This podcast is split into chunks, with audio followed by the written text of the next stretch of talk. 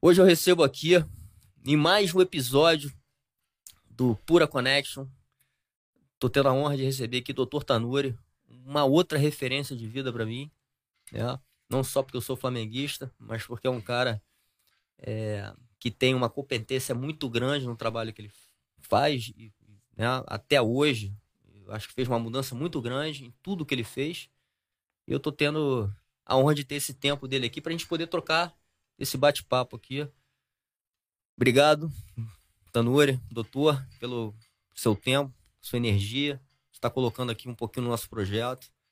A gente conversou aqui um pouco em off, né? Assim, a intenção, novamente, é chamar pessoas, né? Referências, pessoas que estão conectadas com essa nossa atmosfera de vida, né? Dos esportes, né? Da luta, enfim, arte marcial, essa nossa cultura, inclusive carioca, né? De ser.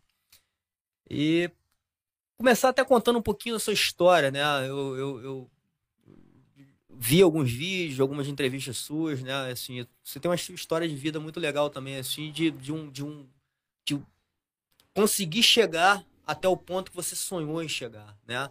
Obviamente, talvez não é o ponto final, né? Uhum. Com certeza você está pensando em coisas grandes para frente, mas é, você tem uma história de vida muito legal também, de construção ali, né? Como é que, como é que foi esse teu início de jornada, cara? Bem, é... às vezes eu falo assim, que passa um fenômeno na nossa cabeça, né? Hoje tu é pai, né? Então, pensando um pouco da minha história, enfim. É... Primeiro, agradecer aqui o convite, né? Te parabenizar aí pelo projeto. Eu acho assim que esse tipo de evento é muito importante, né? Eu acho que a gente consegue conectar as pessoas e isso é um dom, né? Eu acho que assim, informação, né? Só tem valor quando ela é compartilhada, né? Certamente. Se tiver informação e guardar com você, ela não tem valor. Sim.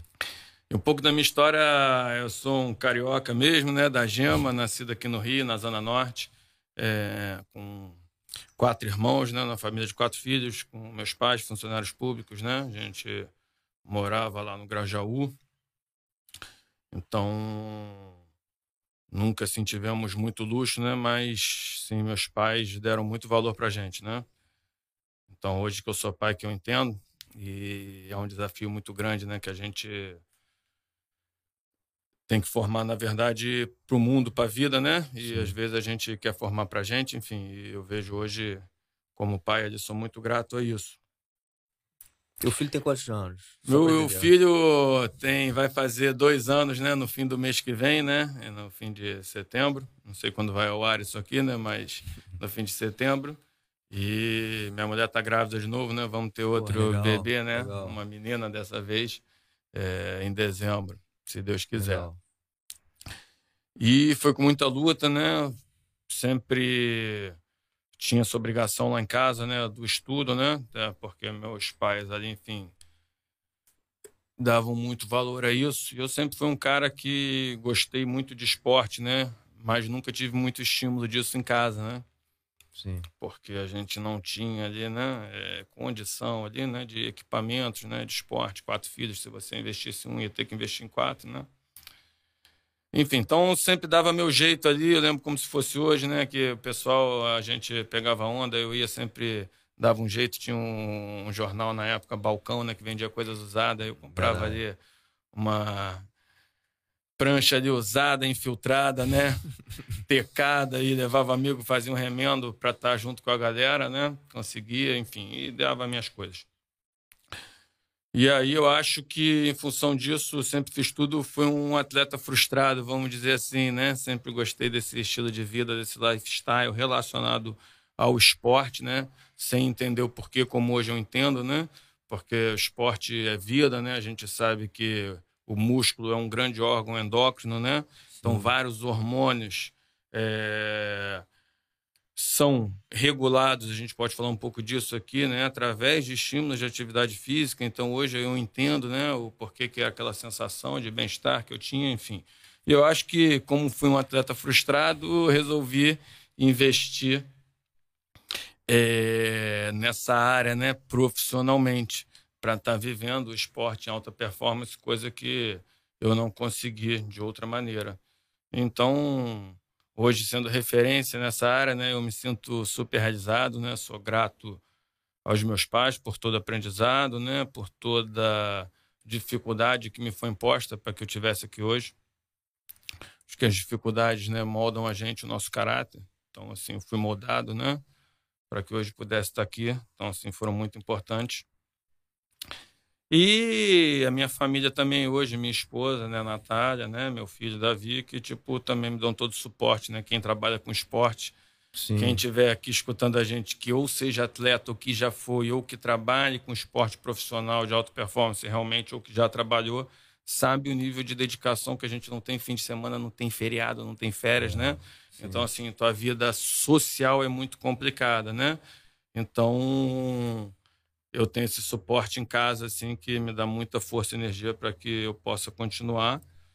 E hoje também Estou falando demais, né? E hoje também Nada. eu invisto ali em projetos como você ali de educação continuada para que a gente leve informação, não só informação, mas formação para médicos, né, que tenham essa visão da promoção da saúde, não só do tratamento da doença, mas essa visão da medicina do esporte, da performance, né?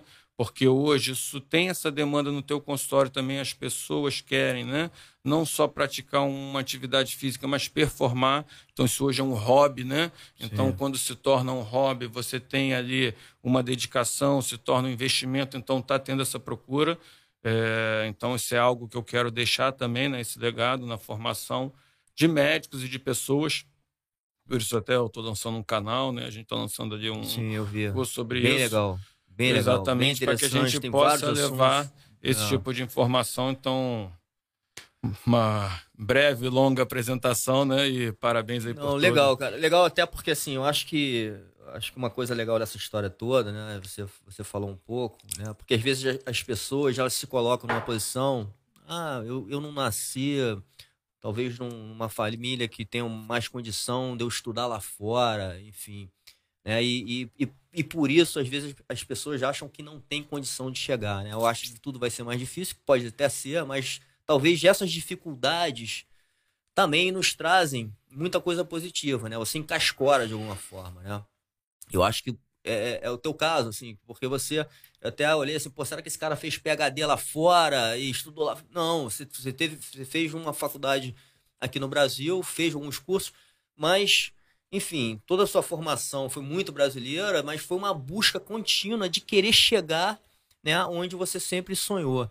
Né? E, e é um funil muito apertado, porque assim, é difícil, né, cara? A gente sabe na profissão, na medicina, como, como tem gente, né? E tem gente muito boa e, e, chegar, eu vou até a gente conectando agora com esse assunto, você chegar no, no maior clube né, de futebol aí do, do, do, país, e talvez um dos maiores do mundo, assim, é, é de novo, é, é, muito, as chances são mínimas, né, de você conseguir chegar lá.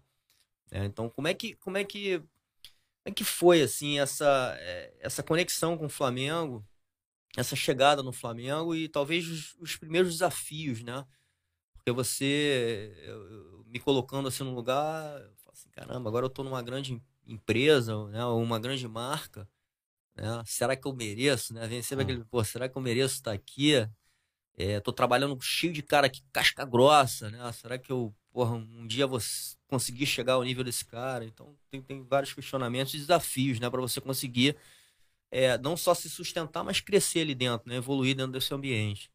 Então, André, é, em relação a isso que você falou, né? Eu também faço uma analogia. Eu acho que você não é refém, né? Do ambiente onde você foi criado, tudo isso, né? Apesar de eu achar que é onde molda o teu caráter, com certeza, né? Sim, você e falou como... de família, eu acho, eu considero a família um valor muito importante. Para mim né? é demais, entendeu? Para mim eu acho. E eu, assim, eu que... vi que você não sei, mas eu senti um pouco você quase uma emoção ali forte, você falando principalmente quando você fala do pai, né? Que é um lado até reptiliano assim, no ser humano, né, cara? Eu, eu, eu tenho uma filha também.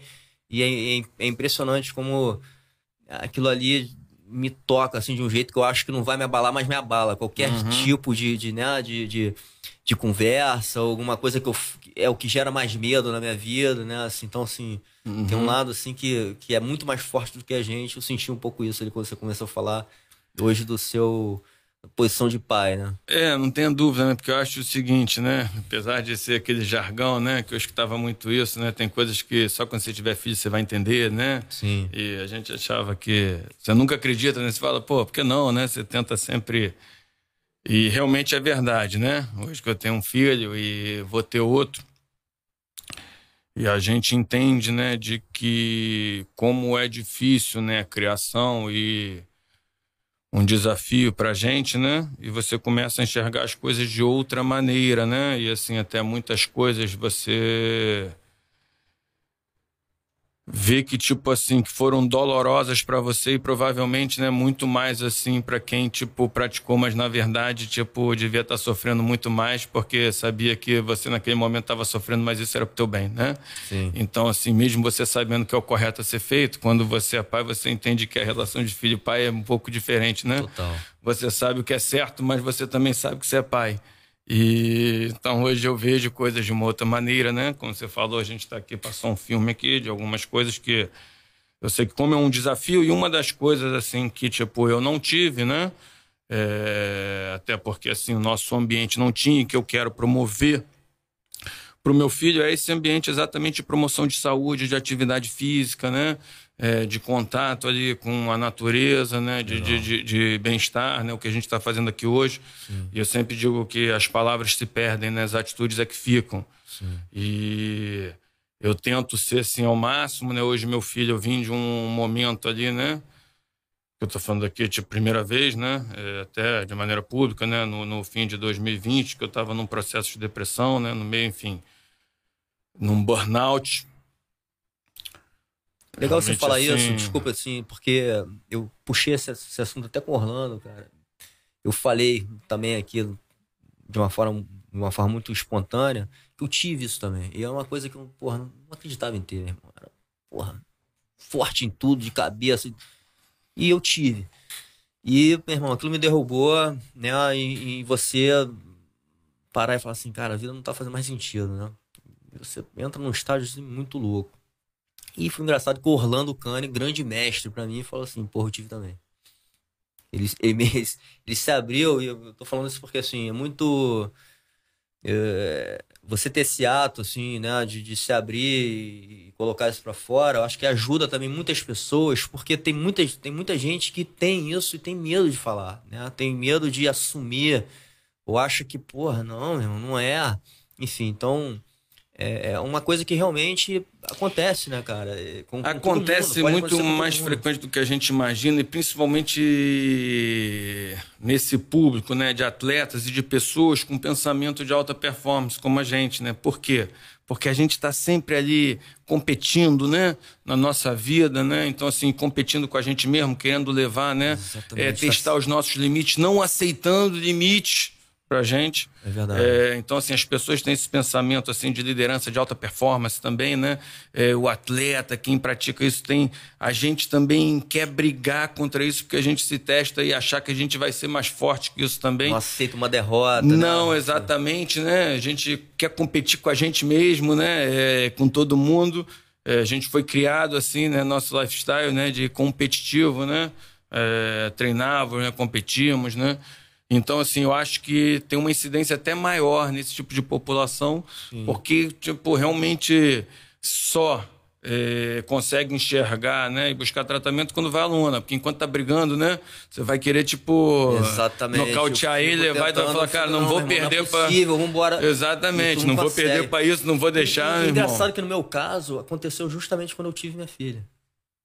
Foi ali quando, porra, minha cabeça deu um nó. Eu não, não, sei se foi o teu caso, mas enfim, assim, comigo aconteceu nesse período, né? Uhum. eu tava tendo a experiência de ser pai pela primeira vez. Não, acho que não, né? O meu não foi do filho, não, né? Eu acho que foi no momento depois, com pandemia, com tudo, muita coisa médica, muito ali, enfim, mas alguns problemas, muita coisa ao mesmo tempo. Normal, né? É... Eu enxergo isso tranquilamente. Hoje em dia, assim, como eu falo, né? A velocidade da informação é demais, né? Então isso tem sido cada vez mais comum. Então é o que eu falo, né? Existem ali doenças, né? Da mente também, da alma. Isso eu acho que é muito importante que as pessoas confundem, né? Cérebro e mente. Eu digo que normalmente né, o nosso cérebro é escravo da nossa mente. Assim, nossa mente comanda o nosso cérebro. Então, quando eu falo cérebro, é o quê?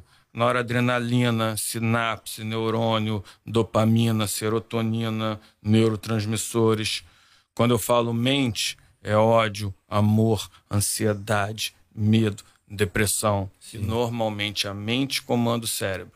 Sim. E até onde entra talvez um pouco o lado mais espiritual também, que você, chegou a comentar aqui em off, né? Assim, é um, é um lado um pouquinho mais fora, talvez fuja até um pouquinho mais é, de uma coisa mais é, racional, né? A gente, obviamente a gente está falando da, da, da, emoção, mas talvez até científica, assim, né? É uma coisa né, que, que vem dos sentidos, vem, é uma coisa mais distinta humana, né?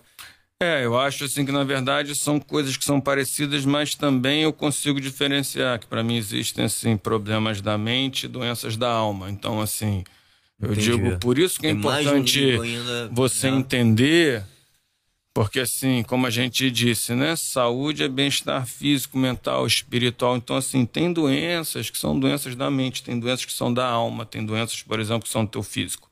Então, se você, por exemplo, às vezes, como eu falei, né, o tua mente comanda o teu cérebro. Você tem uma doença da tua mente que assim, tu vai ter uma resposta física. Sim. Então, só que você não pode dissociar isso, porque você não vai conseguir o tratamento pleno. Hoje em dia a gente sabe disso, é um fato, tá? É, isso é comprovado cientificamente, por mais que muitas pessoas não consigam ter esse entendimento, né? e muitas não queiram. Então, por isso que você tem que entender essa demanda, né? Sempre que eu digo, né, o paciente quando ele te procura, ele tem uma demanda, né? Sim. Eu digo que por trás de todo sentimento tem uma demanda, né? Então, às vezes ele chega ali com um sentimento ali raivoso, né? Com aquela coisa meio. Eh, tem uma demanda ali de carinho, de atenção, às Sim, vezes. Então, eu total. sempre eu digo, você tem que entender, né? os sentimentos que esse teu paciente chega para você entender qual é a demanda dele, se é uma demanda física, da alma, da mente, porque se você der algo que, por exemplo, nutra a mente dessa pessoa, consequentemente, né?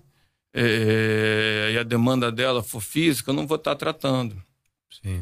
E hoje a gente tem que entender, por exemplo, nesse mesmo pensamento, de uma maneira física, que o nosso cérebro, por exemplo, né, por mais que as pessoas não entendam, né, essa estrutura pequena, consome em torno de 20% da nossa energia diária. Você tem noção disso? E o que isso significa? Que pessoas, né, que têm síndrome do pensamento acelerado, e isso hoje cada vez é mais comum, né, Sim. tendem a ter um desgaste físico. Hum. Porque assim, essa demanda mental consome energia, o teu cérebro consome Sim. muita energia. E eu acho que assim, a gente não se preparou talvez para esse momento também. A humanidade não. não assim, né? a gente não sabia a gente não se preparou esse boom tecnológico de, e principalmente como você está falando, porque utiliza do, da energia do cérebro, da informação, né, cara? Assim, quantidade de informação, a gente vê coisas, isso está entrando, né? Tá, tá nos consumindo de alguma forma. Então, né? Porque a gente foi uma geração, eu acho, né? dessa transição, né, da velocidade de informação. Sim. Porque na verdade o nosso cérebro ele tem capacidade para isso, né? E a gente desenvolve muito dessa capacidade nos primeiros dois anos de vida. Então, assim, os primeiros dois anos de vida são importantíssimos para a gente, né? Por isso que vê, às vezes, crianças não estimuladas depois têm uma dificuldade maior, né? Então, igual você tem uma memória muscular daquela pessoa que, por exemplo, que treina, né? Durante muito tempo, está 20 anos parada, é considerado uma sedentária. E quando volta a treinar, tem uma resposta talvez melhor do que uma pessoa ali que teve esse tempo todo ali não tem essa memória, né? Como você tem também a memória, né, do teu tecido adiposo, por exemplo, aquela Sim. pessoa que foi obesa na infância, né, na juventude, tem uma dificuldade maior para manter o peso, né? Então, isso é a mesma coisa quando a gente fala em termos de sinapse, desenvolvimento de neurônio, né? E hoje, voltando àquele assunto que a gente estava falando, a gente tem que entender que esse pensamento acelerado, esse consumo, né, esse pensamento, essa informação, isso consome neurotransmissores. Então, nós temos sinapses cerebrais que eu tenho neurotransmissores, que são dopamina, noradrenalina, né, serotonina. E, às vezes, eu tenho metabolicamente um desequilíbrio. Eu produzo mais de um do que de outro. E assim, Sim. pequenos desequilíbrios vão gerar assim, sintomas muito grandes. Então, assim, existem coisas que a gente consegue regular, por exemplo, né?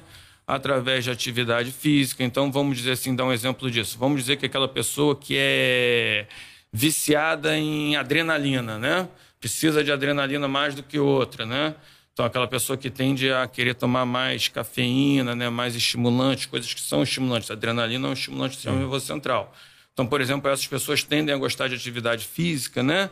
Com Sim. mais intensidade. Sim. É, que gera isso, ou seja, que gera uma frequência cardíaca maior. Sim.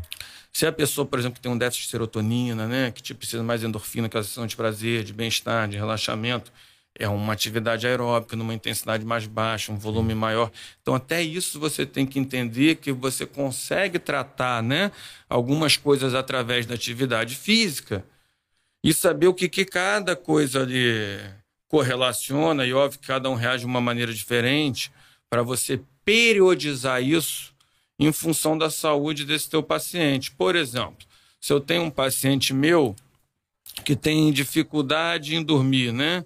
Que o sono é uma questão para ele e hoje a gente vê que assim é uma questão quase que endêmica, né? Sim. Questão do sono. Então, se eu já sei isso, eu vou, por exemplo, né, prescrever para ele, se ele tem um horário da noite, né, para fazer uma atividade física, alguma que seja de alta intensidade, que aumente muito a adrenalina, não é o ideal.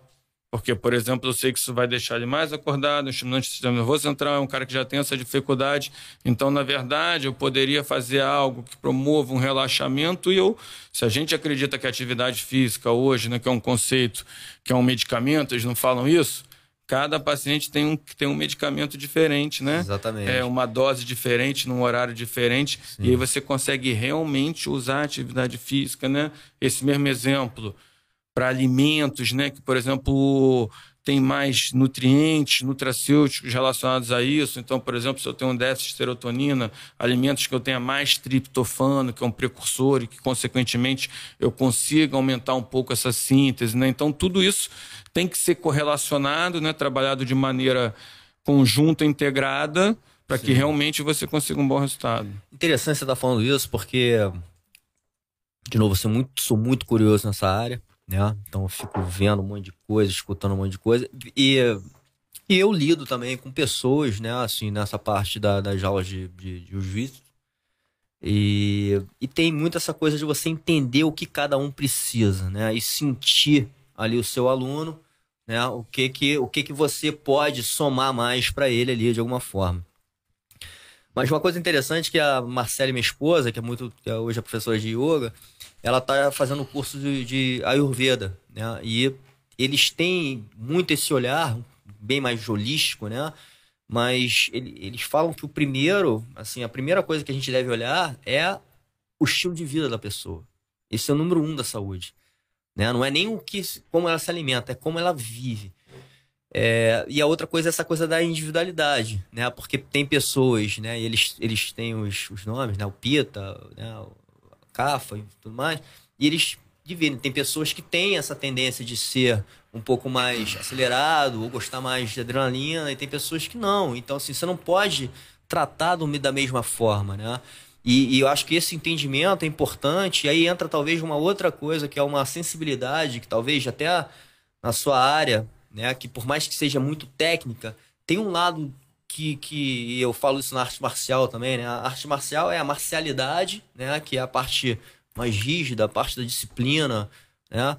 E tem a parte da, da, da hierarquia e tem um outro lado que é a arte, que é a da espontaneidade, né? De você sentir, de você se conectar. Então, talvez na sua área também tem muito isso, né? Que é a de você sentir, né? De você entrar com o seu lado instintivo, né? Obviamente tem que vir com uma bagagem de, de conhecimento por trás, mas você está aberto a, a isso também, né? Porque senão você vai seguindo muito a, a regra. Outro dia eu estava também escutando uma conversa, um podcast, e o médico assim questionando porque o cara estava seguindo um protocolo e quando acabou ali aquele enfim, a, a regra lá do protocolo, ele, ele, ele terminou e deixou o paciente lá, ó, fiz lá a regra. Ele falou assim: não, porra, o cara tinha que ter acompanhado. Uhum. Porque assim, não, não quer dizer que o protocolo tenha que ser seguido à risca. Se você tá vendo que o paciente precisa mais, uhum. vai mais, né? Uhum. Enfim. Então, é, tem, eu acho que tem, você tem essa, eu sinto que você tem essa percepção, até pela tua fala agora, de você sentir uhum. né? Usar muito essa sua percepção Uhum. para poder agir, né? Para poder. E eu acho que isso somou muito no teu trabalho. Acredito eu. Olha só, não tem a menor dúvida, né? Eu acho que isso hoje, como você falou, né? Que eu, se eu quero entender, né? O que que essa pessoa, qual é a saúde dela, não adianta simplesmente eu entender a alimentação, né? Porque faz parte, é importantíssimo, Sim. mas como estilo de vida, né? Não à toa que isso hoje já está se tornando, nos Estados Unidos, já tem residência médica em lifestyle medicine, Legal. medicina do estilo de vida. Então, Legal. só para você ter uma noção, né? De que, como você está falando, né? Já tá ficando mais científico, né? Assim o negócio. né? Total. Hoje é uma especialidade médica, né? Você tem uma sociedade, óbvio, que está começando, né? Tem pouco tempo que é residência, já era assim uma atuação médica, né? As pessoas que atuavam como lifestyle, né? Medicine. Hoje, né? De uns cinco anos para cá, já tem residência médica, né? Em lifestyle medicine, que é medicina do estilo de vida. Você exatamente, né?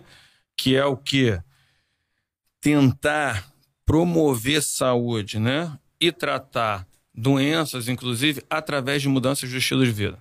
Legal. Então, isso é um fato. Outra coisa que é um fato, que eu acho assim que para mim, né, isso ainda é pouco conhecido pelas pessoas, mas eu particularmente, porque isso já existe, eu uso muito. E eu acho que vai ser o padrão ouro, né, de você avaliar as pessoas de maneira assim individualizada. Como se falou hoje, a gente tem essa noção, né, e esse conhecimento para isso, e é o que as pessoas querem, que é o que a gente chama de individualidade biológica. Sim. E a maneira né, de você controlar isso, eu sempre falo, né, você só pode avaliar o que pode ser medido.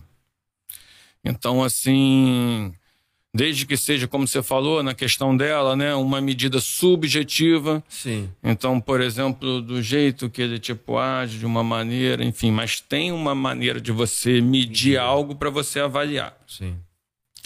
E hoje nós temos várias maneiras de avaliar isso e o nosso critério de avaliação para isso que você está falando é através da carga interna, né? E as pessoas tendem a avaliar isso, o que é muito, porque o que é muito para um pode ser pouco para outro, o que é pouco para um pode Sim, ser muito para outro, através da carga externa. O que, que é isso, para vocês entenderem, né? De uma maneira simples.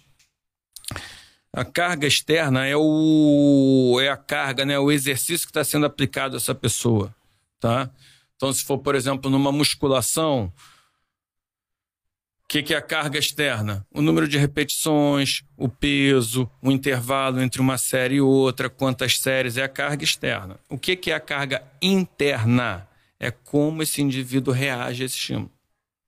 E eu tenho várias maneiras de avaliar a carga isso. interna Sim. desde bioquímica, né, com point of care, variabilidade de frequência cardíaca, termografia, mas beleza. Por que, que eu digo isso? Porque pessoas diferentes com a mesma carga externa vão gerar uma carga interna diferente. Então, posso pegar, por exemplo, o André e outro cara e fazer uma sessão lá, um treino de jiu-jitsu, tantos rounds, tantos estímulos igualzinho. Um vai terminar morto e o outro, de repente, falou: pô, acabou o aquecimento, vamos começar o treino. Então, o que eu quero é essa carga interna, é a resposta que o corpo dele dá. Então, às vezes, para esse cara dar essa resposta, eu só preciso desse estímulo. Para esse cara ter essa mesma resposta, eu preciso desse estímulo aqui. Sim. E o mais importante não é o estímulo que eu dou, é que o corpo tem essa resposta. Que é aí que você consegue controlar individualmente de dar o que o cara exatamente precisa. Então hoje você consegue fazer isso, né? Não tem a menor dúvida, isso a gente chama de controle de carga interna. Você já tem, tipo, esse conhecimento. É, as pessoas, os profissionais ainda têm pouco conhecimento a isso, mas eu acredito que vai ser o padrão ouro de você é, controlar né, o teu paciente, né, o teu aluno, que aí você vai conseguir dar exatamente para ele o que ele precisa, saber o em quanto tempo ele recuperou. Então, o que você quer saber, por exemplo, se você chegou né, e fala na tua cabeça, você pensa assim, Hoje, dentro da minha planilha de treinamento, a gente está falando de treinamento, óbvio, né? Mas Sim. você periodiza de outras maneiras. Hoje era um treino que eu daria um treino para ele assim a 80% ali, né, da frequência cardíaca máxima dele, a 80% do VO2 dele, que eu quero que seja assim uma intensidade alta. OK. 80% de que, né? Do VO2 dele, que ele trouxe para você uma avaliação que fez há seis meses atrás, Tu não sabe nem se o cara está aqui hoje. Ou se o VO2 dele de hoje, né? Que ele não dormiu, teve uma noite ruim, ou seja, ele já chegou não recuperado. Sim. Então ele já chegou com uma carga interna mais alta para o treinamento do que normalmente. Sim. E aí, por exemplo, se eu seguir o que eu tinha planejado, talvez eu esteja sendo over para ele. Eu vou estar interferindo com o resto toda da minha semana. Então, talvez nesse dia eu tenho que ser 80% de como ele chegou aqui. Então, se ele chegou pior por algum motivo, tem que ser 80% desse pior, para eu dar a carga que o corpo dele precisa eu conseguir fazer o que eu planejei para os outros dias. Então, hoje você tem mecanismos de analisar isso, né, diariamente, né, por exemplo, dispositivos de variabilidade de frequência, né, se você Sim. entender isso, conseguir calcular, você consegue ver isso, né. Então, por exemplo, de maneira muito simples. Então, por exemplo, né, EPOC, né, que é o efeito do treinamento é uma das variantes, né? uma das maneiras de você avaliar. Aí o cara fala, mas EPOC são várias coisas na fórmula junto que eu não tenho, tipo lactato, consumo de oxigênio, né? beleza.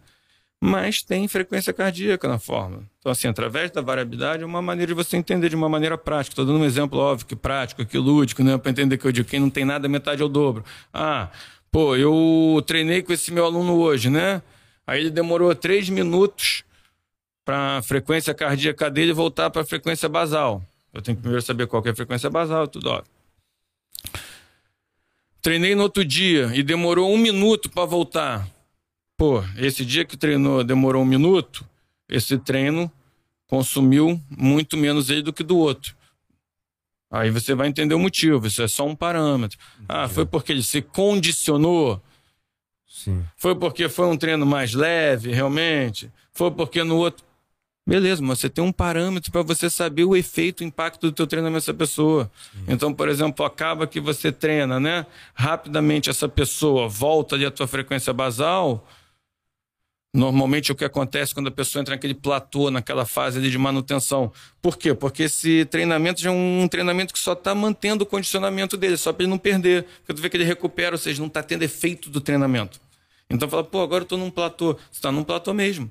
Isso a gente chama de quê? Monotonia de carga. Você está dando um estímulo que, se você parar de treinar, você vai descondicionando. Sim. Então, mas você treinando, você não está condicionando mais. Você não está periodizando, está numa monotonia. Então, você tem várias maneiras práticas, simples, de você ver o que está acontecendo ali com o teu paciente, com o teu doente, é, de maneira individualizada, através Sim. de carga interna, que para mim vai ser assim o futuro muito breve, né? Legal até conectando, porque a gente fugiu até, porra, fiz uma primeira. A gente entrou da em outra assunto, mas tudo bem, mas é, exatamente. Vou, vou conectar, mas eu, cabeça, que eu lembrei que a gente foi indo Mas lá, eu vou falei, conectar, eu vou conectar volta, no né? Flamengo, né? vou conectar no Flamengo agora, porque quando você começou a falar, né, e até dessa coisa do, do, do, da carga energética, principalmente de tanta informação, né, que hoje entra pra gente, cara, eu fico imaginando um time de futebol e você lida ali com jogadores que hoje, os jogadores de futebol é, é, com crescimento do esporte, né, e com crescimento tecnológico e tudo mais, porra, cara, os caras têm um, assim, a vida desses caras também, eles são muito consumidas por diversas coisas, né, tanto essa coisa de mídia, né, que hoje é muito mais forte e, e toda essa questão de, de, rede social e tudo mais, até um outro lado aí, eu vou puxar também pro, pro, pro, conexão com lifestyle, que talvez o lifestyle do jogador em si é difícil você controlar esse negócio, né, cara? Então, assim, talvez tenha esses problemas do sono, talvez até um problema com, com bebida, né? Assim, porque eles estão expostos né, a, esse, a esse tipo de coisa, uma, uma alimentação menos regrada, né? Então, como uhum. é que uhum. como é que você consegue, cara, alinhar dentro de uma equipe grande, né? E, e às vezes lidar com pessoas que, porra, eu não quero fazer isso não, quero, não, não quero é, até numa conversa até com o Vinícius Antony, que ele tava falando do Lioto, né, uhum. né? Assim, chega um ponto, cara, que o cara não, não vai conseguir treinar mais na intensidade que ele treinava antigamente quando ele queria chegar lá. Uhum. Depois que o cara chegou, como você falou, o cara chegou no platô ali, meu irmão, e dá uma relaxada. Como é que você consegue manter esse nível né? Eu acho que você é uma grande referência porque você fez muita diferença, né, cara? E faz até hoje, né? Porra, a equipe hoje, meu irmão, é redonda em termos de recuperação, em termos, enfim, da saúde dos atletas. Mas eu acho que tem muita conversa aí. Tem muita é... conversa aí, realmente. Eu acho que é um, uma ótima situação que você abordou, né? Ano que vem eu faço 20 anos no Flamengo, né? Parece que foi pouco tempo, né? Um ano que vem é uma marca até para mim histórica, né? Que são 20 anos. São, e por alguns, que que eu... alguns graus na faixa preta. Exatamente, né? E por que, que eu estou falando isso? Porque eu vi uma mudança de pensamento e de cultura e até na minha própria área, né, que tipo liderada por mim nesse sentido, nesse segmento específico, que a gente pode conversar um pouco disso aqui, que eu acho que as pessoas até em alguns momentos, né, se enganam e se confundem sobre isso. Primeiro de tudo, que existe uma diferença muito grande quando você trata o atleta, né? Porque eu lido com vários outros atletas no meu consultório, né? Sim. Privado, fora, atletas Sim. ali olímpicos, né? Sim. Tipo, comecei no UFC porque eu era médico de vários atletas, hoje Exatamente. não mais, porque eu sou médico só do UFC, enfim, então não poderia ter esse conflito de interesse. Mas quando você trabalha com o esporte individual, eu acho que é muito mais fácil, primeiro de tudo, porque o atleta sabe que é ele e ele mesmo. Ele depende dele. Se ele chegar lá e não tiver num dia bom, não tem ninguém para correr por ele, né? É. Ele sabe que normalmente no esporte individual é, o detalhe faz a diferença, é uma Sim. fração de segundo, né? Então, assim, primeiro de tudo tem essa diferença. Depois, no esporte coletivo, eu acho que. Óbvio que eu sempre falo o seguinte, né? Jogador, lutador, todos são. Atletas, alguns. Ou poucos, né? Então, assim, jogador, todos são. Atletas, alguns. Mas diferente do que as pessoas imaginam hoje, né? Por exemplo, posso falar lá do Flamengo? Sim, nunca trabalhei com um grupo assim tão profissional de atletas. Então, de hoje, se diz. De hoje, né? De alguns anos que vem acontecendo isso é, foi muito importante, né? Os atletas, muito importante. Primeiro, a mudança de pensamento, de metodologia, né? Que a gente construiu, que eu falo. Para eu exigir dos atletas, eu tenho que dar esse exemplo. Com a minha Total. comissão de profissionalismo, Total. assim, de implementação de métodos, de procedimentos, Sim. enfim, de controle, para eles verem que é algo diferente os atletas, né, que a gente foi montando, né, que o clube foi montando nesse período, plantel, todos esses pensamentos que vieram de fora, de muito tempo ali na Europa, foram muito importantes, porque aderiram a esses processos e foram exemplo, né, para os outros. E são exemplo até hoje. E cada vez mais esses atletas são inverso, né? Primeiro a gente tem que entender que é óbvio que por trás de todo atleta existe um ser humano, onde ele pô, tem um problema familiar, tem ansiedade, pode sofrer de uma depressão, tem alguma outra situação, tem um familiar que está doente, né? Sim. Então isso a gente tem que entender, né? É... Mas hoje é o inverso. Esses atletas que buscam ali o que, que tem de melhor para que seja feito fora, né? Que a alimentação não seja não só no centro de treinamento, o que, que tem de suplementação, o que, que tem de melhor, porque eles querem performar, né? Então, quando Sim. a gente lida com esse nível de atleta, né? Quando falou hoje, eu lido com os maiores atletas da atualidade do Brasil, né? Então, Sim. assim, é um desafio, né? Manter eles estimulados, como você falou, né? Pô, e como é, é que desafio. como é que eu faço para isso, né? Porque eles têm que estar sempre com fome, né? E a gente sabe, como eu falei, por trás tem um ser humano, né? Que você Sim. tem etapas da tua vida, que você tem então, objetivos, vão mudando no decorrer, né? Exatamente, vão mudando, às vezes muito rápido, né? Às vezes mesmo. Não tenha dúvida, né? Porque hoje as coisas são muito dinâmicas, né? Exatamente. Ainda mais assim nesse meio, Sim. né? E aí, como é que eu tento lidar com isso, né? Porque eu falo, tudo isso hoje em dia, eles têm essa percepção, essa informação, outro nível, né?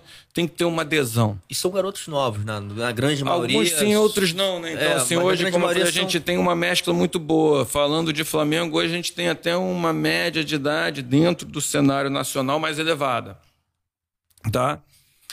Estou é... falando de realidade de Flamengo, mas realmente a maioria são garotos Sim, muito isso, novos. Isso é até legal, porque, é até legal porque você conseguiu até fazer dentro de uma faixa etária mais, né, mais velha, enfim, colocar a galera ali num, num, num nível. Não né? tenho dúvida. E isso aí é muito, como eu falei, mérito deles. Então, assim, hoje, eles. Como é que eu faço com isso? Com que eles tenham essa adesão? Para isso, os jogadores têm que aderir. Eu não posso obrigar. Não vai dar certo, Sim. não é uma coisa mandatória, né? Sim. né? E aí, como se falou, tem diferentes ali objetivos, né? Como é que você consegue, né? Você tem que pegar todas essas diferenças e transformar isso numa linguagem única, né? Exatamente. Então, como é que eu faço isso? Como é que eu tento, né? Que é um desafio, porque assim, muitas pessoas isso não conseguem. Então, eu tento mostrar para eles que aquilo que a gente está fazendo naquele momento, eles vão obter alguma vantagem. E o jogador sempre quer obter vantagem. Porque eles trabalham em algo que é competitivo. Exatamente. Eu então, falo isso, eu brinco, né? Eu tava conversando com a minha mulher esses dias, falei, cara, às vezes eu fico assim que eu me envolvo e tal, porque o meu trabalho, diferente às vezes de uma gestão de equipe e tal, numa outra coisa, não tem um ganha-ganha. Falei, pra eu ganhar, alguém tem que perder. É verdade. Falei, não tem ganha-ganha. Pra eu ganhar, alguém tem que perder. É... Então, como assim é um ambiente competitivo no bom sentido, então eu estimulo dessa maneira. Que assim, aquilo que ele estava falando naquele momento, seja de contragosto, que ele não acredita, que ele não entenda, vai obter uma vantagem competitivamente. E assim ele sempre quer obter vantagem. Então foi a maneira né, que eu consegui, né? E hoje, como a informação é universal, Sim. você tem que ter uma boa formação, porque informação o atleta também tem. Então não Sim. simplesmente, né? Não adianta você simplesmente chegar e querendo impor algo, dizer que isso é bom, que ele vai lá, procura, ele, vai saber. Ele vai tipo, questionar, tipo, é. Tem que ter poder de convencimento. Isso é o que eu vejo hoje que é a grande diferença da pessoa com boa formação. Sim. Que consegue total. pegar as diferentes informações, gerenciar isso, né? Tipo, digerir isso aí e você depois colocar isso de maneira prática é, e sensata. Então, acho que esse é o grande desafio, realmente, né? É e é a maneira que eu faço, né? Então, assim, eu tento ali estimular eles, né? Competirem primeiro com eles mesmos, depois Sim. internamente, no bom sentido, para que quando eles estejam competindo externamente, ou seja, eles estejam no nível de competição máxima. Muito bom. Muito bom e acho que isso conecta com o que a gente tinha iniciado, né, ali a conversa, em falar, porque assim, você, quantos anos você tem? Então, Eu, 42. Você é, um, você é um cara novo também, né, assim, dentro de, de uma área de medicina que, que requer um conhecimento muito grande, uma estrada, né, aquela coisa, porra, pra gente chegar nesse nível, a gente tem que ter muito, é, uma estrada muito grande pra gente adquirir o conhecimento mesmo da prática, de ver as coisas acontecer, de gerenciar os riscos. Mas eu, o que eu sinto e vejo você até pela, pelas suas falas é que você abriu a cabeça né, para conseguir absorver muito mais informação e não ficar, talvez, especializado só numa área e fechado naquilo ali. Né? Hoje você, você lida não só com a parte de ortopedia, mas parte de alimentação, é, parte de treinamento físico, enfim, assim, é, é uma visão muito mais abrangente e mas ao mesmo tempo isso também te traz uma responsabilidade. Uma responsabilidade de, de, de ter que ser mais informado, de ter que estar tá mais atualizado. As coisas são muito dinâmicas hoje, né? Como a gente falou. E você, como você falou também, você tá no meio ali, cara.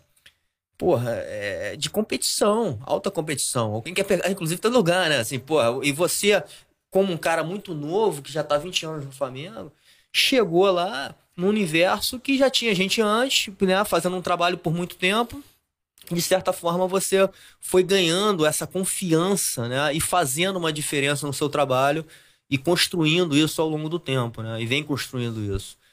Então, assim, ligando com aquela, com nossa primeira conversa, eu acho que isso fez muita diferença da, da tua, não só da tua manutenção, mas todo o sucesso que você está tendo hoje com o trabalho que você está fazendo, não só no Flamengo, mas acho que depois a gente pode falar também um pouco mais do, do UFC, né?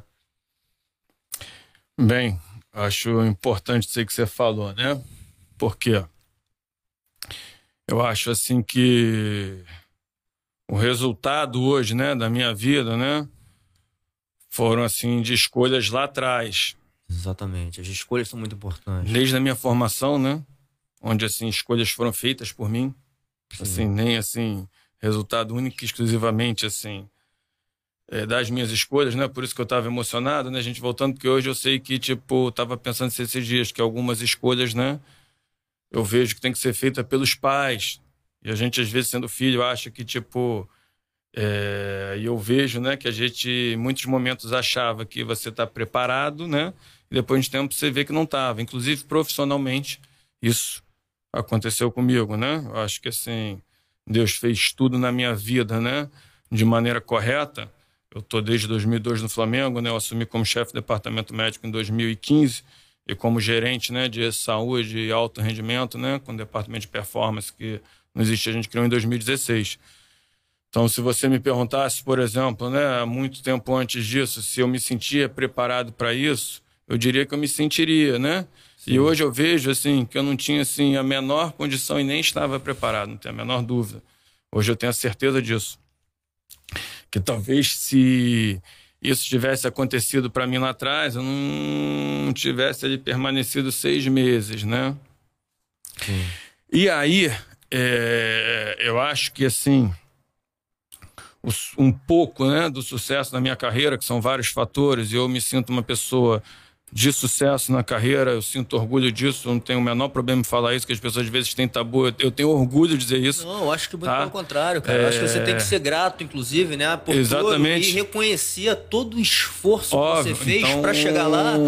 E, e, e mais, cara, eu acho que quando a gente fala em sucesso na vida, não é só atingir o lado profissional. Acho que quando você falou que você hoje é pai, que tem uma família estruturada, né, que, porra, vai ter uma filhinha enfim, acho que isso é o sucesso. Você está vivendo numa, numa, cidade que você ama, né? Conectado com pessoas e com coisas que você gosta. O teu trabalho é um trabalho que envolve a tua paixão. Isso é o sucesso. Independente da grana que você ganha ou não, você já atingiu o teu sucesso de vida porque você está exatamente onde você queria estar, né? Eu não tenho a menor dúvida, né? Eu acho assim que o sucesso não é onde você chegou, mas o caminho que tu percorreu, né? Que às vezes as pessoas querem comparar e assim, e eu me sinto uma pessoa de sucesso, eu falo isso, né? Porque eu vou falar para estimular, né? As pessoas, né? Me sinto realizado, né? Eu sempre falo, se eu cheguei aqui, qualquer um pode chegar. Sim. Não tenho a menor dúvida disso, né? Porque, assim, é óbvio que cada um vai ter um caminho diferente. Eu sempre pensava isso, falava para mim, né? Quando você falou, tinham pessoas lá antes, né? Sim. Tinham profissionais de sucesso. Eu sempre falava, se alguém chegou, é porque eu posso chegar. Independentemente se eu vou ter que trabalhar três vezes mais para isso, se o meu caminho vai ser dez vezes mais longo, se eu vou ter que ir descalço sob pedras, chegar sangrando. Sim. Ninguém pode querer mais do que eu, né?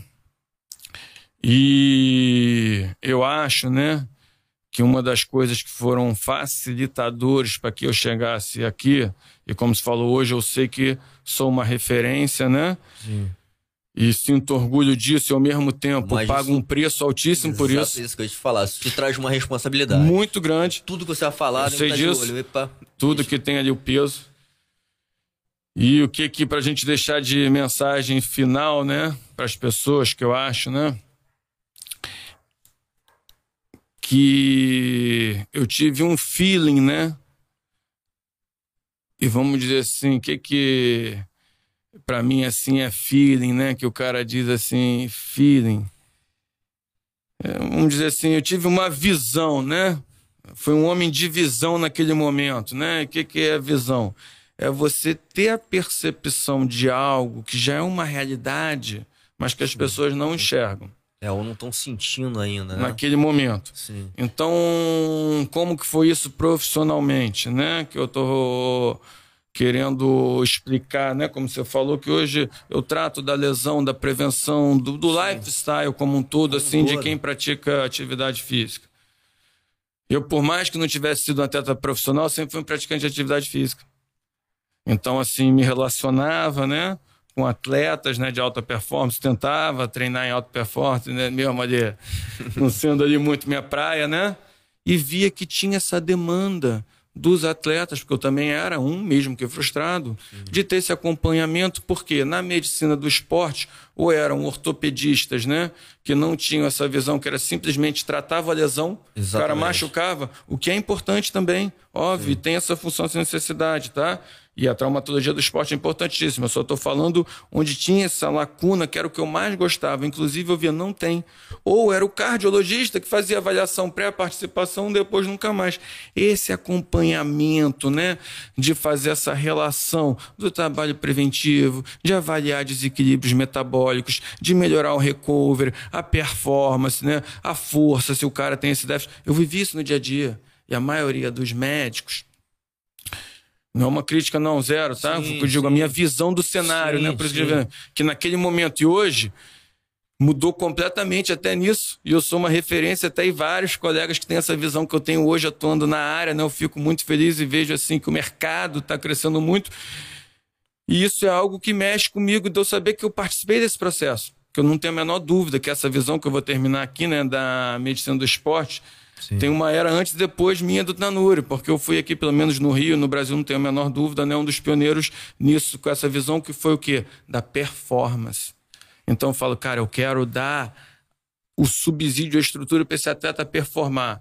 Se é, por exemplo, melhorando ali a quantidade de lesões que esse cara tem, que não consegue treinar, se é melhorando, por exemplo, a recuperação dele, se o déficit dele é isso, se o problema o cara tem maior talento, mas não consegue dormir, por alguma coisa. Eu falei, cara, ele precisa dessa saúde, desse atendimento integral. O atleta Sim. precisa disso. Então eu tive essa visão, né, da medicina do esporte, o médico do esporte, visando a performance. Sim.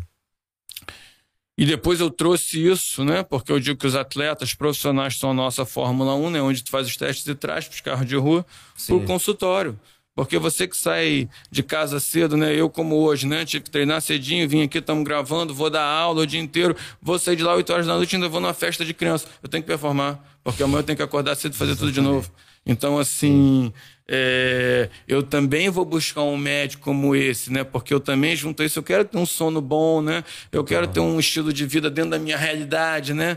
O melhor possível. Então, eu tive essa visão de que isso era uma realidade, né? Quando você falou eu tinha paixão nisso, eu tinha essa legitimidade, que eu vivia isso, diferente, como falei, da maioria dos médicos que nessa época atuavam no esporte, nunca tinham feito nenhuma atividade física. É, o mais difícil talvez é quebrar essa barreira. Com certeza. Esse, esse, preconceito, talvez, né? De, porra, mas o cara. É, será que ele não é especialista só em uma área e isso tem, tem a sua importância, né?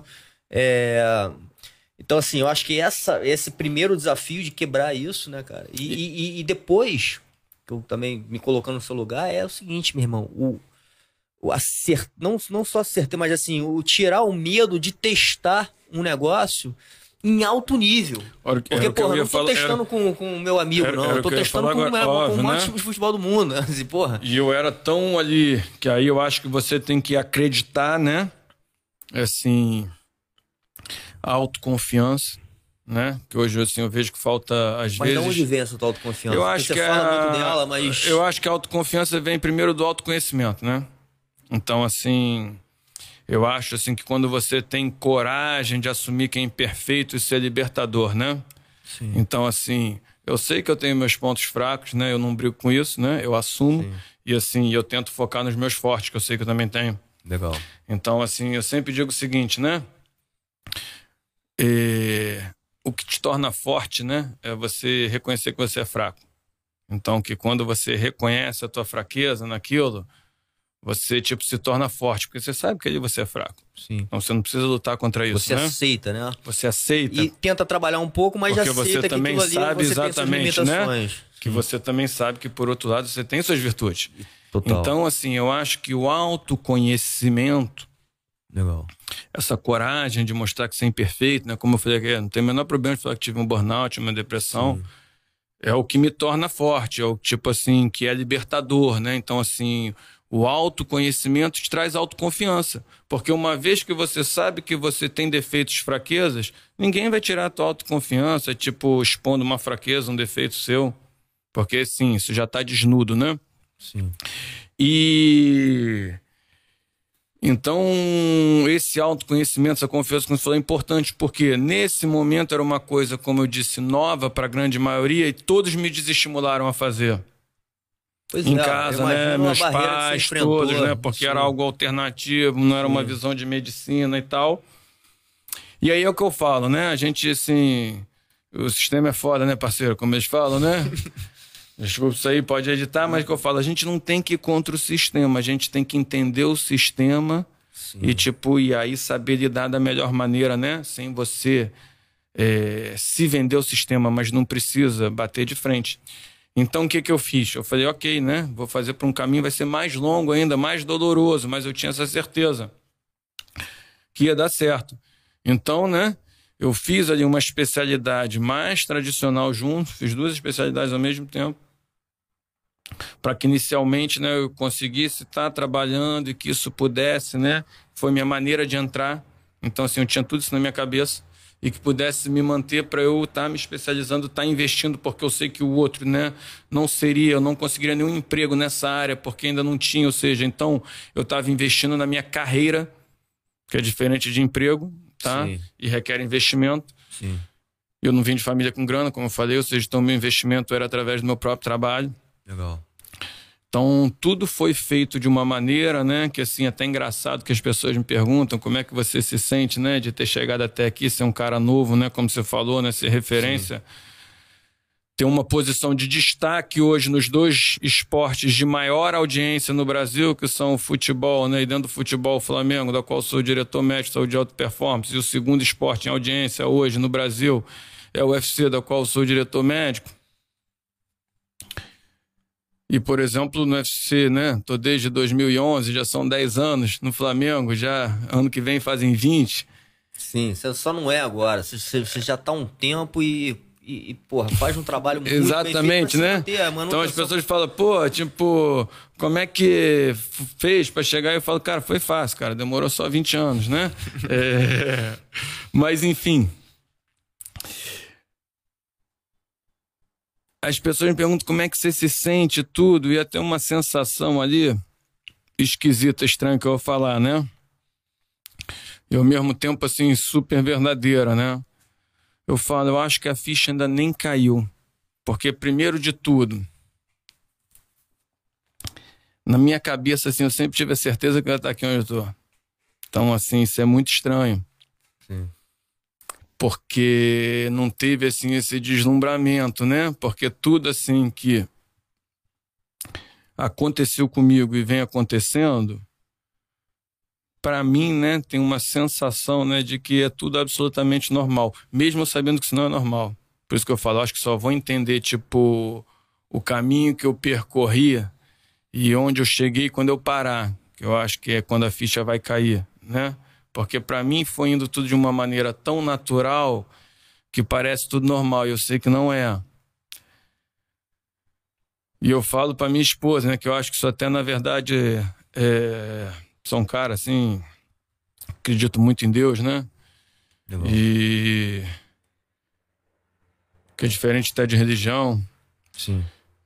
E eu falo que eu acho assim que Deus tem um carinho, um cuidado comigo muito grande, né? Que eu falo assim, então é por isso que ele nem deixou tipo a ficha cair, que é para eu nem me deslumbrar, Sim. é para eu nem entender, né, o que que aconteceu na minha vida, só entender depois quando eu já não puder fazer merda, né? então, eu acho uma sensação assim esquisita, né, que para mim assim, muitos me perguntam isso, né? Como você se sente, né? E tipo, eu sei que eu trabalho em algo, né? Que é a paixão de muitas pessoas, né? Que envolve idolatria, né? Outro dia eu tava conversando isso com a minha muito, mulher, né? Muito. Porque foram uns amigos meus me visitar lá e todos os caras tiraram foto e todo mundo falou, cara, meu sonho. Tipo, tá bem, bem, bem. Falei, cara, tipo, eu falei, trabalho num negócio que, tipo, é o sonho da grande maioria, né? E que para mim é uma coisa assim absolutamente normal, né? É meu dia a dia. E que, que eu falei, o resto não é normal, né? Então, assim, eu acho eu que acho só vou entender parar, isso não parar. Se você parar a pensar muito nisso, você pode. É, né? por isso que eu nem paro muito. Então. É, mas é interessante, porque isso realmente acho reforça a tua autoconfiança, mas.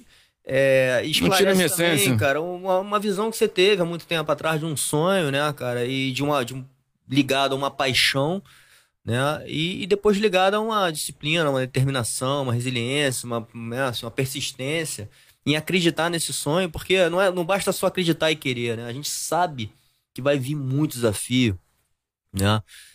E, e você só passa por eles se você quiser muito, né? Você tem que estar muito disposto né, a, a, a passar, a enfrentar eles e já se colocar lá na frente. Acho que é isso aí que você está falando um pouco, quando você visualizou já esse momento como, como um momento natural, né? Assim, isso não tá falando porque porra, você tá aqui numa de tirar onda que chegou lá. Não, muito pelo contrário, meu irmão. Foi, foi tudo muito é, doloroso e, porra, você teve que botar muita energia nesse negócio e acreditar muito para chegar onde você chegou. Não tem a menor dúvida, né? Pra gente fechar aqui, que tá no horário, né? Sim. Eu acho que. Por isso que eu falo, né? Eu gosto de contar, né? Que normalmente as derrotas a gente nega, né? Conta só as vitórias, Sim. né? Eu brinco, né? Pô, vitória. Mas eu acho assim que não tem a menor dúvida, né? Que apesar de tudo isso que a gente conversou, né? De eu acreditar no meu sonho, tipo, por atrás, da minha capacidade, tudo.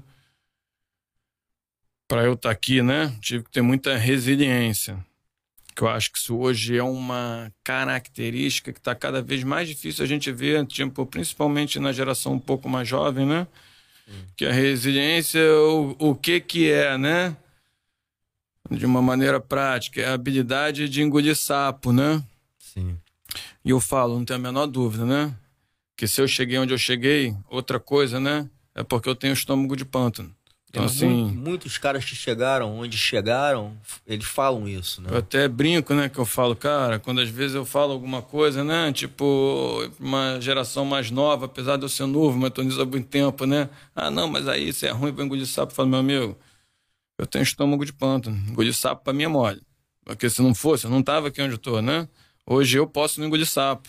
Não tem a menor dúvida, né? Que, Sim. tipo engolir muito para estar tá aqui, né? No bom sentido, sem você se desvirtuar, né? Sem isso ir contra a tua índole, contra o teu caráter. Sim. Mas em que sentido? Muitas das vezes você vai ter que, tipo, assumir posições, fazer coisas de uma maneira que não é que você acha que é o ideal naquele momento, né? E hoje eu tenho até a cabeça que eu vejo que, tipo, nem seria o ideal mesmo, né? Sim. E que você, tipo, pro teu bem, pro teu você precisa engolir os sapos. Porque isso lá na frente, depois que você digerir, você vai ver que, enfim, para o teu crescimento. E hoje as pessoas têm essa dificuldade para querer, tipo, engolir um sapo. Confundem essa questão com uma questão de caráter, de pessoal, não vou, tipo... E no relacionamento, né, e o, e o, o tua carreira, que eu digo é diferente de um emprego, é um relacionamento onde você Total. precisa investir para você ter ter um resultado no final, você precisa saber abrir mão em certos momentos, enfim, Sim. escutar outras opiniões, é, saber que você, tipo, tá num processo de crescimento, que você não é dono da verdade, que você vai errar, Legal. assumir teus erros. Então, isso eu acho, assim, que é muito importante, cara. Então, queria agradecer o convite. Muito legal. É, espero poder retornar, né? Eu acho que o Porra, tempo é corrido, eu, eu ia né? falar exatamente isso. Primeiro, eu vou, vou de novo te agradecer. Eu acho que conseguir teu tempo, né, cara? Teu precioso tempo, né? É, enfim, tenho um pouco da noção do que como deve ser sua vida. E você tá cedendo isso aqui pra, pra gente aqui, porra, demais. Eu acho que isso mostra muito da, da sua personalidade também, da sua humildade. Eu acho da, da tua entrega pelo que você ama, né? Que é exatamente a medicina esportiva e passar isso para as pessoas. Muito legal. É, porra, queria te deixar aberto aí, porque acho que a gente acho que só falou de um, de um tema de 100 aqui que eu separei pra gente conversar. Mas vamos marcar de novo. Vai ser um prazer fazer de novo com você. Uma honra estar com você aqui, cara. Fechado. Vambora. grande. Galera, mais um episódio do Pura. Quem curtiu, seleciona ali, toca o sininho e vamos com tudo. Obrigadão, irmãozão.